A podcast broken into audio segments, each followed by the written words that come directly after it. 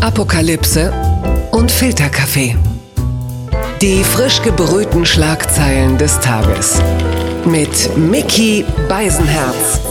Einen wunderschönen Mittwochmorgen und herzlich willkommen zu Apokalypse und Filterkaffee, das News Omelette. Und wenn Sie heute ruhig geschlafen haben, dann ging es Ihnen vermutlich anders als den Verantwortlichen des Satiremagazins Charlie Hebdo. Die haben nämlich anlässlich des Pariser Strafprozesses über den tödlichen Terroranschlag äh, gesagt, komm, weißt du was? machen wir doch mal wieder ein paar Mohammed-Karikaturen. Und äh, ich sag mal so, wir sagen allen Verantwortlichen, toi, toi, toi. Und was sonst noch so von Gesprächswert ist, das bespreche ich jetzt mit der mir persönlich natürlich allerliebsten Person. Sie fühlt sich regelmäßig wie ein Waschbär durch alles zwischen äh, RTL, Teletext und äh, CNN.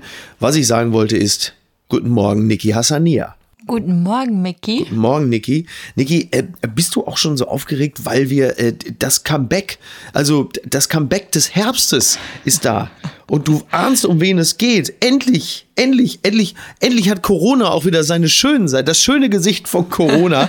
Und es, bege es begegnet uns hier. Die Schlagzeile des Tages. NTV schreibt, kürzere Quarantäne angeregt, Covid-Kranke sind laut Drosten doch immun. Er ist zurück. Berlins Chef-Virologe Christian Drosten, Kult-Drosti, Deutschlands zweitbeliebtester Mediziner nach Jan-Josef Liefers, ist zurück. Also jetzt, ne, hier geht beiseite, Streeck mit deinem Köter, Kekulé und die alte Sagrotanfresse Lauterbach. Es ist der neue und alte Sheriff in der Stadt und Christian Drosten meldet sich laut NTV mit steilen Thesen aus dem Sommerurlaub zurück. Zweifel an der Immunität von Corona-Patienten erklärt der Charité-Experte zu Mediengetöse und die deutsche Quarantänepflicht würde er schweren Herzens von zwei Wochen auf fünf Tage verkürzen. Also man kann wirklich sagen, er kommt mit einem Knall aus der Sommerpause zurück, oder Niki? Sein Urlaub hat ihn irgendwie milder gestimmt, oder? Also für mich klingt er jetzt wie ein lupenreiner Streeck. Vielleicht hat er auch einfach keinen Bock mehr gehabt, sich selber in Sträflingskleidung auf irgendwelchen ja. Pappplakaten zu sehen und hat gesagt, vielleicht muss ich meinen rigiden Kurs ein bisschen der aktuellen Stimmungslage der Bevölkerung anpassen. Möglicherweise hat er auch seinen Sommerurlaub mit äh, Julian Reichelt von der Bild verbracht und hat gesagt, ich muss jetzt mal gucken, dass ich da auch ein bisschen. Also es ist schon, es, also es ist schon eine, wie soll man, also seine, die Dinge, die er sagt, ähm, aus seiner Perspektive und Expertise, die sind ähm, sehr, wie soll man sagen, äh, Praxis orientiert. Also wenn Christian Drosten zum Beispiel sagt, statt 14 Tagen Pflicht zur Selbstisolation äh, nur fünf Tage, äh, dann sagt er, das geht bis an die Schmerzgrenze der Epidemiologie. Das heißt, wahrscheinlich würde er schon lieber 14 Tage sagen, aber andererseits sagt er ja, das ist schon, sagen wir mal, eine steile These, dass man sagt, nach fünf Tagen ist eigentlich die Infektiosität vorbei. Also ihm geht es darum, dass er sagt, es nützt nichts, äh, wenn man jetzt alle möglichen Schulklassen, alle möglichen Arbeitsstätten unter wochenlanger Quarantäne hat. Und das ist natürlich schon ein Kurs, äh, da würde jetzt auch ein Armin Laschet sagen, yo, kaufe ich. Ja, ich, ich hatte auch den Eindruck, dass äh, an sich, weil er betont ja auch noch einmal die Effektivität der Masken, ähm, mhm. man merkt schon, dass er wahrscheinlich doch, also diese ganzen Beleidigungen oder Drohungen oder seht ihr denn nicht, was mit unseren Existenzen passiert, wenn wir die ganze Zeit einen Lockdown haben, dass es doch näher an ihn gedrungen ist, als er ähm, zugeben würde. Und mittlerweile klingt er doch mehr äh, wie ein Politiker als Mediziner dann, weil ich glaube, wenn es nach seinen Erkenntnissen geht, und er sagt ja, neue Erkenntnisse gab es in den letzten sechs Wochen nicht wirklich. Genau, ja, ähm, stimmt. Äh, dann, dann würde er eigentlich am liebsten schon bleibt alle zu Hause, geht nicht raus. Also ja, das ist ja, ja klar, genau, das genau. Also das ist jetzt genau, das ist jetzt so ein bisschen der bevölkerungsorientiertere Kurs, der ein bisschen die, sagen wir mal, Sorgen und Nöte nicht unbedingt der Leute da vom Reichstagsgebäude, aber insgesamt schon wahrnimmt und sagt, pass auf, das, was jetzt ich vorschlage, es ist ja nur ein Vorschlag, er entscheidet es ja nicht. Das muss man vielleicht dem einen oder anderen auch nochmal sagen. Ähm, das ist aber dann so auf Knirsch. Also das ist der der Kompromiss so wie ich es verstehe, ja, zwischen Epidemiologen und, äh, sagen wir mal, Wirtschaftsweisen. Mhm. Oder von mir aus auch Ministerpräsident, wenn er sagt, pass auf, das ist das, darauf lasse ich mich ein, dass ich das öffentlich so sage, dass man sagt, naja, nach fünf Tagen ist das Infektionsgeschehen, sagen wir so, im, im Blick, dass man sagen kann, komm, reicht. Und ähm, das finde ich schon nicht schlecht. Und was diese, diese Fälle angeht, ähm, der ähm, Immunität, die keine ist, da sagt er, das ist Aufmerksamkeitsgeheische. Da gibt es eine Studie aus Hongkong, ist mit viel Öffentlichkeitsarbeit publiziert worden. Ähm, aber da ist jetzt nicht so wahnsinnig viel hinter. Ist ja ehrlicherweise auch beruhigend, denn wir alle haben ja danach schon gesagt, oh Gott, diese Studie, ja, wir sind einfach eigentlich alle gefickt, oder? Eine Sache, eine Sache finde ich noch super. Karl Lauterbach hat gestern bei Twitter noch eine interessante Sache äh, gepostet. Und zwar hat er da eine, eine Studie ähm, von einem, ich glaube, es ist ein Amerikaner ähm, zitiert. Und ich fasse das jetzt nur mal ganz kurz zusammen. Es gibt offensichtlich, ja, laut dieser Studie, äh, einen, eine Art Kamineffekt der Klospülung. Karl Lauterbach wird zitiert mit unappetitlich. Hoffentlich bestätigt sich das nicht. Die Aerosole von der Toilettenspülung der Infizierten im Erdgeschoss und der tiefen Stockwerke landen im Bad der oberen Etagen. Das heißt, wer infiziert ist, und im Erdgeschoss kacken geht, kann die Arschlöcher im 32. Stock mit seinen Fäkalerosolen doch noch erledigen. Ist ein bisschen wie Parasite, ähm, halt nur eben so. Also die Information, die er hat, ja, ähm, die müssen einen so hochneurotischen Menschen schaffen. Äh, ich will lieber dumm sein, wirklich. Ich will nichts wissen von dem, was er weiß. Ich will einfach in Ruhe schlafen gehen können. Ja, kann es jetzt sein, dass Karl Lauterbach aus Sicherheitsgründen jetzt einfach direkt auf den Klodeckel macht? Dass er sagt, dass ich will kein Riesen. Karl Lauterbach gilt ja im Allgemeinen eher als ein wenig ängstlich. Ähm, ich sage nur so viel, meine Damen und Herren, wenn Sie bei Karl Lauterbach zu Besuch sind und Sie müssen dringend aufs Klo, dann gehen Sie einfach direkt nach Hause. Das wollen Sie alles nicht sehen. Egal. Blattgold. Die FAZ schreibt, es war kein friedlicher Protest, sondern inländischer Terrorismus. Das ist natürlich nicht die Meinung der FAZ, sondern die Meinung von Donald Trump. Er war in Kenosha. Gouverneur und Bürgermeister rieten ab, doch Präsident Trump ließ es sich nicht nehmen, am Dienstag nach Kenosha zu reisen. Die Familie des angeschossenen Jacob Blake trifft er dabei nicht, lobt aber die Polizei. Tja, äh, Kenosha, darüber haben wir schon am Montag gesprochen, ähm, kommt nicht wirklich zur Ruhe und es wird auch nicht besser dadurch, dass Donald Trump die Stadt Kenosha besucht. Er hat in seiner Rede nicht einmal Jacob Blake erwähnt oder die zwei Erschossenen bei der Demo. Also warum bist du da? Und, und, und dann also wenn er noch mhm. nicht mal Trost spenden kann, weil wir haben gesehen, dass der Typ wirklich nicht in der Lage ist, irgendwie Empathie zu zeigen. Ähm, aber wenn er noch nicht mal das kann, dann aber wirklich noch Öl ins Feuer zu gießen, indem er in dieser Stadt ist und der Law Enforcement und der Polizei eine Million äh, Dollar Hilfe hm. und Unterstützung äh, verspricht. Weil denen langsam die Kugeln ausgehen oder wieso? und, und du denkst dir, die, die anderen fordern ein Defunding, wenn nicht gleich abolish the police. Und, und er unterstützt das und dann denkst du dir, boah, Okay. Ich muss da kurz äh, einhaken. Ja, er hat Trost gespendet. Er ist nämlich äh, zu Leuten gegangen, deren Geschäft niedergebrannt ist nach den Protesten und hat ihnen rasche Hilfe versprochen. also er hat schon Leute getröstet, halt nur nicht unbedingt die, die wir vielleicht gerne hätten. Und das passt natürlich ähm, ins Bild und in den Wahlkampf, denn mittlerweile ist ja völlig klar, das haben wir auch am Montag schon gesagt, es geht ja wirklich nur noch darum, seine Erzählung zu unterstützen mit Bildern und Worten und er blendet halt den Rest komplett aus und er zeichnet ein Bild eines Amerikas, in der teilweise wilde Horden Geschäfte niederbrennen und der Mob, der durch die Straßen zieht und ähm, schafft dort Szenarien, aufgrund deren Ansicht viele Menschen sagen, oder aus Trumps Sicht hoffentlich ausreichend Menschen, die sagen, dieser Präsident muss hier Ruhe und Ordnung schaffen. Und ob das funktioniert, ähm, wir werden es ja sehen, aber es ist ein klarer Kurs, der natürlich nicht auf Einigung setzt, sondern auf ein, ein ganz spitzes Narrativ.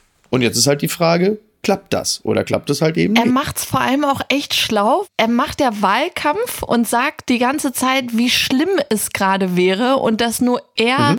heilen könnte und er Sicherheit bringt, indem er ja alle fünf Stunden ja. Law and Order tweetet.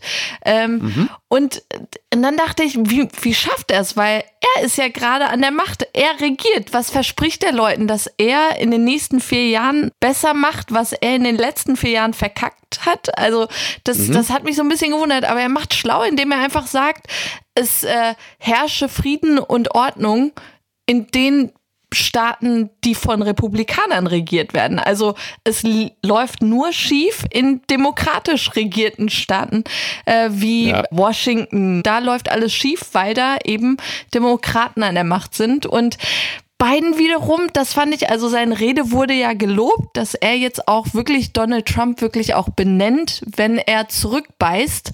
Aber, und vielleicht ist das auch The Game, äh, wenn er dann so Sachen sagt wie, äh, ihr kennt meine Geschichte und meine Familie, kann ich ein radikaler Sozialist sein? Absolut. Also ähm, Trump weiß auf jeden Fall, wie es geht. Er hat halt einfach gesagt, äh, vergiss die Leute, die werde ich eh nicht erreichen. Ich setze hier voll auf mein Publikum und wenn die alle gehen, dann wird es vielleicht reichen. Und womöglich klappt es ja tatsächlich. Wir werden sehen. Wir hoffen es nicht. Eine Sache noch ganz schnell. Ähm, Trump hat ja ein Interview mit Fox wieder gehabt und hat da ganz interessante Sachen gesagt. Er hat gesprochen von, von einer speziellen Bedrohung von Leuten einer dunklen Schattenwelt Welt, die es gäbe. Ähm, die, die kommen natürlich alle von Joe Biden und es seien Leute, von denen man noch nie gehört habe. Das Geld für Demonstrationen komme von einigen sehr dummen, reichen Leuten. Also diese Verschwörungstheorie, das klingt dann schon wirklich alles echt sehr stark nach Attilas Telegram-Gruppe.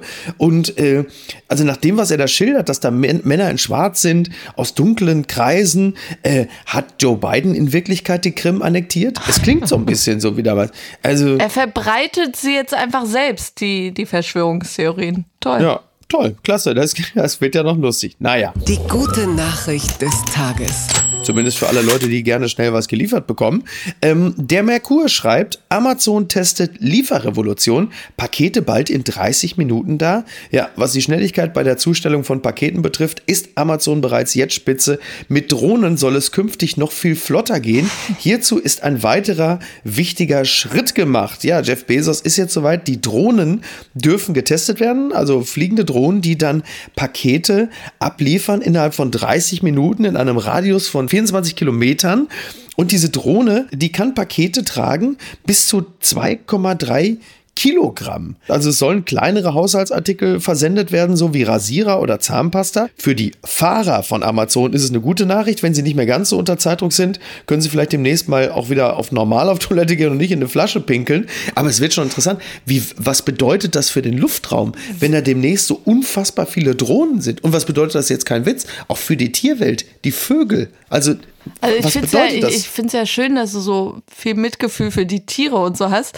Ähm, mhm. Aber de deine gute Nachricht auch für die Lieferanten. Ich befürchte einfach, das wird sehr viele Leute arbeitslos machen. Leute, die von ihrem ersten Job schon gekündigt wurden und dann als Lieferanten irgendwie eine neue Perspektive gefunden haben. Und natürlich. Dann sollen sie doch fliegen lernen, die Arschlöcher. Und für den Luftraum, ich als Flugbegleiterin, ich sehe die Dinger schon in unseren Turbinen landen. Ähm, oh ja. Ich, ich äh, finde das alles auch sehr spooky, aber scheiß drauf, unsere Pakete kommen schneller an. aber die Frage ist natürlich auch, was, wenn eins aufgeht? Wenn ich mir wieder vorstelle, dass, dass Schmidti, Thomas Schmidt, sich wieder irgendwelche Amphibien oder Reptilien äh, liefern lässt, dann demnächst regnet es doch Frösche. So wie bei Magnolia. So, jetzt bitte kurz Amy Mann einspielen für den alten Cineasten Thomas Schmidt. Naja, gut. Papala Paparazzi. Streit über Foto mit Jamaika-Dress. Naomi Campbell springt Adele bei. Ja, der Spiegel, der Spiegel schreibt über den neuesten Skandal, den Shitstorm, der äh, um Adele sich aufbaut. Sängerin Adele hat mit einem Karnevalsfoto eine Welle der Kritik ausgelöst. Es sei unsensibel, dass sie als Weiße mit Jamaika-Bikini und Bantu-Knots posiere. So der Tenor. Etliche Prominente verteidigen die Musikerin. Ja, sie hat dieses Foto gepostet äh, mit der jamaikanischen Flagge Flagge und diesen Bantu-Knoten, ja, in diesem Bikini-Top und wollte eigentlich an den legendären äh, Londoner Notting Hill Karneval erinnern. Jetzt kommt eine riesen Überraschung. Es regte sich Empörung im Netz. das gibt's, das kommt ja wirklich selten vor. Für mich sah sie mit diesen, mit diesen Knoten, mit diesen jamaikanischen Knoten, sie sah ein bisschen aus wie diese Heilpraktikerin aus der Eifel, die irgendwie äh, zum Sturm auf den Reichstag aus. So ein bisschen ähm, ökomäßig, ähm, meinst du? Ja, ja, und jetzt wird ihr natürlich der Vorwurf der Cultural Appropriation gemacht, dass sie sich äh, gewisser kultureller Eigenheiten bedient, die ihr als Weiße nicht zustimmen. So, und jetzt ist die Frage, äh, wie haben wir das zu bewerten? Ja. Ich als Weißer und du als gebürtige Iranerin. ähm, ja, Blackfacing hatten wir schon äh, uns alle drauf geeinigt, ist falsch. Ähm, diese Frisuren äh, ist, glaube ich, noch so in so einer Grauzone und eigentlich, lass uns ehrlich sein, bei so einer Nummer ist immer wichtig, von wem es kommt und was mhm. die Intention ist. Und als ja. ein Mädel, äh, das glaube ich, da in der Ecke von äh, umgeben ist von vielen jamaikanischen Einwanderern und da aufgewachsen ist, hat sie einfach noch mal eine andere Credibility, als äh, wenn jetzt ein Seehofer so eine Nummer gebracht hätte. was für eine Vorstellung. Keine Ahnung. Vieles ist ja immer eine Frage auch der Augenhöhe. Und was ist es jetzt? Also Blackfacing im Allgemeinen geht, glaube ich auch nicht völlig zu Unrecht, als Verhöhnung durch und hat natürlich auch einen schmerzhaften historischen Kontext. Aber diese Dinge zum Beispiel, das zum Beispiel das Foto von Adele, ist ja auch eher eine Art Verneigung, eine Umarmung einer Kultur.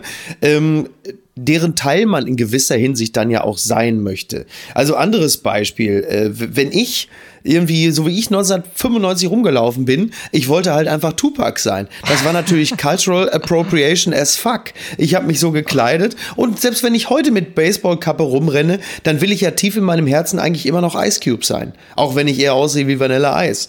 Es wird ja teilweise auch Musikern zum Vorwurf gemacht, dass man sich da irgendwelche Stile aneignet, die einem als Weißer nicht zustehen. Also wenn man es jetzt mal ganz hart zu Ende denkt, dann ist ja eigentlich das gewünschte Prinzip Rassentrennung so dass bitte jeder kulturell bei seiner Zitat, Rasse bleibt und dann macht jeder seinen eigenen Scheiß. Aber das kann es ja nicht sein. Also gerade Kultur lebt doch auch von der interkulturellen Befruchtung. Sonst gäbe es kein Elvis, kein Eminem, ähm, oh, Elvis. Und umgekehrt schwierig. ja auch. Schwierig. Ja, ja, gut, ich bin auch kein Fan, aber sei es drum. Umgekehrt ging es ja auch. Also ich meine, die Kulturen lernen ja auch voneinander. Also, ne, Elvis gäbe es nicht ohne Chuck Berry beispielsweise oder die Stones. Wollen wir gleich dann über die blonden Strähnchen von Kanye sprechen?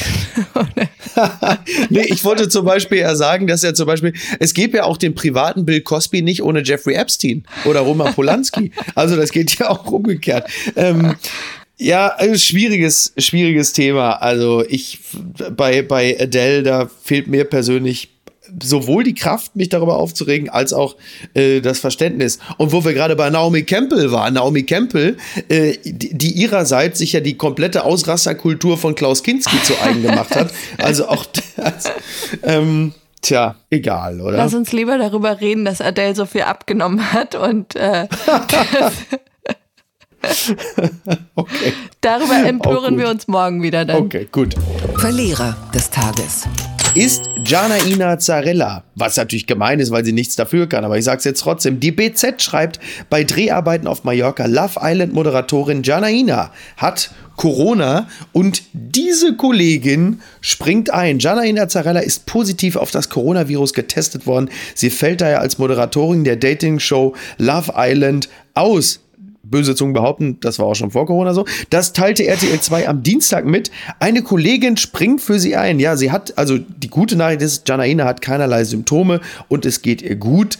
Ähm, das ist ja nicht ganz unwichtig zu erwähnen. Aber sie hat sich äh, bei den Dreharbeiten für Love Island infiziert. Das finde ich insofern auch lustig. Ich meine, das ist bitter, ne? Du, du caster wie Tönnies das Knattervieh zum Public Petting auf die Ficky-Ficky-Insel ein und wer sich dann was einfängt, ist die Moderatorin. und jetzt springt halt Kati Hummels springt ein. Also Kati oh. Hummels für Jana Inalas. Oh. Das ist jetzt inhaltlich so, also inhaltlich ist das bei so einer Sendung so, ich sag mal, was interessiert es äh, bei einem Sangria-Eimer, welche Farbe der Strohhalm hat? Das ist wirklich völlig äh, egal. Ich, ich muss gestehen, ich kenne Kathy Hummels nur aus diesen äh, RTL Beiträgen, mhm. wenn sie von ihrer äh, Maskenkollektion, die sie ja jetzt zur Corona-Zeit selbst äh, herstellt, ja. wenn sie davon oder erzählt. Oder wenn es dem Hund nicht gut geht oder so. Oh, und das kommt alles sehr hölzern daher.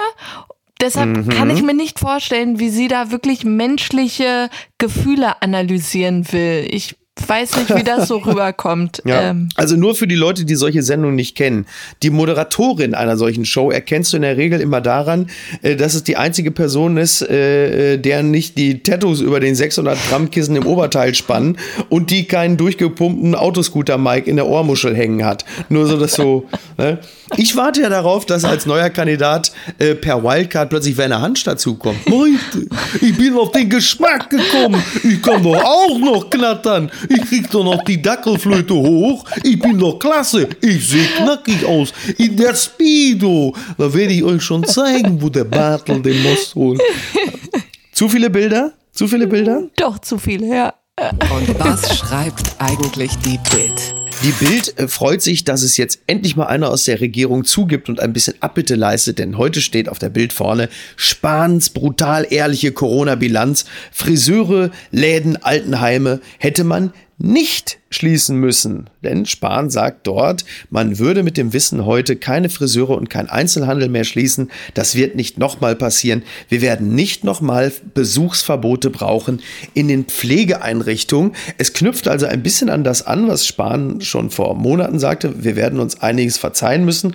Und jetzt sagt er halt eben im Zuge seiner kleinen Tour auf dem hm, Bottropper Marktplatz, ähm, gibt er dann halt eben auch zu Protokoll, er würde wahrscheinlich die Dinge heute etwas anders machen. Mit dem heutigen Wissensstand wäre der Lockdown im Frühjahr so nicht verhängt worden. Und das gilt halt eben für den Einzelhandel, die Friseure, aber halt eben auch für die Besuchsverbote in den Pflegeeinrichtungen. Das fand ich irgendwie total irritierend, weil in Schweden die ja den Sonderweg haben und alles offen mhm. gelassen haben, hat der ähm, Chefepidemiologe äh, Anders Tecknell ja selber gesagt, äh, rückblickend hätte er die Altenheime mehr schützen müssen. Also, oder das Land.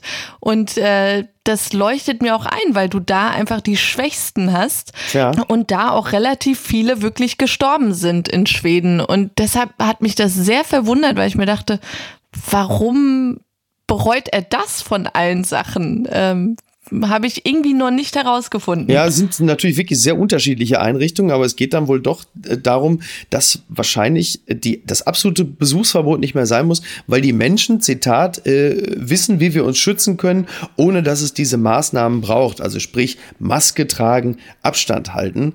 Und äh, das soll jetzt vermutlich reichen. Die Bildzeitung äh, sehnt sich übrigens nach Stress, denn sie schreibt, also auf Spahn bezogen, in seiner eigenen Parteienfamilie dürfte es dank Spahns brutal ehrlicher Corona-Bilanz jedoch knistern. Sowohl Angela Merkel als auch Söder fordern ja immer wieder, die Zügel wieder anzuziehen. Naja, hm. ähm, das wird also noch weiter begleitet werden. Und jetzt zum Schluss, du hast drauf gewartet, Sie haben drauf gewartet. Post von Wagner betrifft Messi, der teuerste Mensch der Welt. 700 Millionen kostet er, wenn ihn ein Verein kaufen will. Er ist teurer als das Gemälde, das der größte Künstler der Geschichte geschaffen hat, Da Vinci. Sein Gemälde heißt Salvator Mundi, Retter der Welt. Die Käufer bezahlten 450 Millionen Dollar. Messi teurer als das teuerste Gemälde der Welt. Der materielle Wert eines Menschen ist gleich null. Ein bisschen Wasserstoff, Kohlenstoff, Schwefel, in jeder Apotheke kann man sich den materiellen Wert eines Menschen für ein paar Euro kaufen. Aber kann man die Seele kaufen? Das Herzklopfen? Die Gänsehaut? Kann man Gefühle kaufen? Sind Gefühle groß? Sind Gefühle Swimmingpools? Luxus? Ich hoffe, dass es noch etwas Unkäufliches in unserem Leben gibt. Herzlichst, Franz Josef Wagner. Er ist voll auf Mushrooms. Aber irgendwie muss ich sagen, ich, ich, also ich weiß auch, also ich, man sieht viel Wahnsinn, aber ich sehe auch ab und zu mal dieses genialische Blitz schon durch. Ähm, Ach, ich liebe aber, ihn. Ja, ich liebe ihn. Und jetzt äh, wünsche ich noch einen schönen Mittwoch. Ich gehe mir jetzt mal für ein paar Euro in der Apotheke einen Menschen kaufen. Ich weiß nicht, was du hast. so machen wir es. Also bis dann. Ciao. Tschüss. Apokalypse und Filtercafé ist eine Studio Bummens Produktion mit freundlicher Unterstützung der Florida Entertainment. Redaktion Niki Hassania. Produktion Laura Pohl. Ton und Schnitt Mia Becker und Christian Pfeiffer. Neue Episoden montags, mittwochs und freitags. Überall, wo es Podcasts gibt.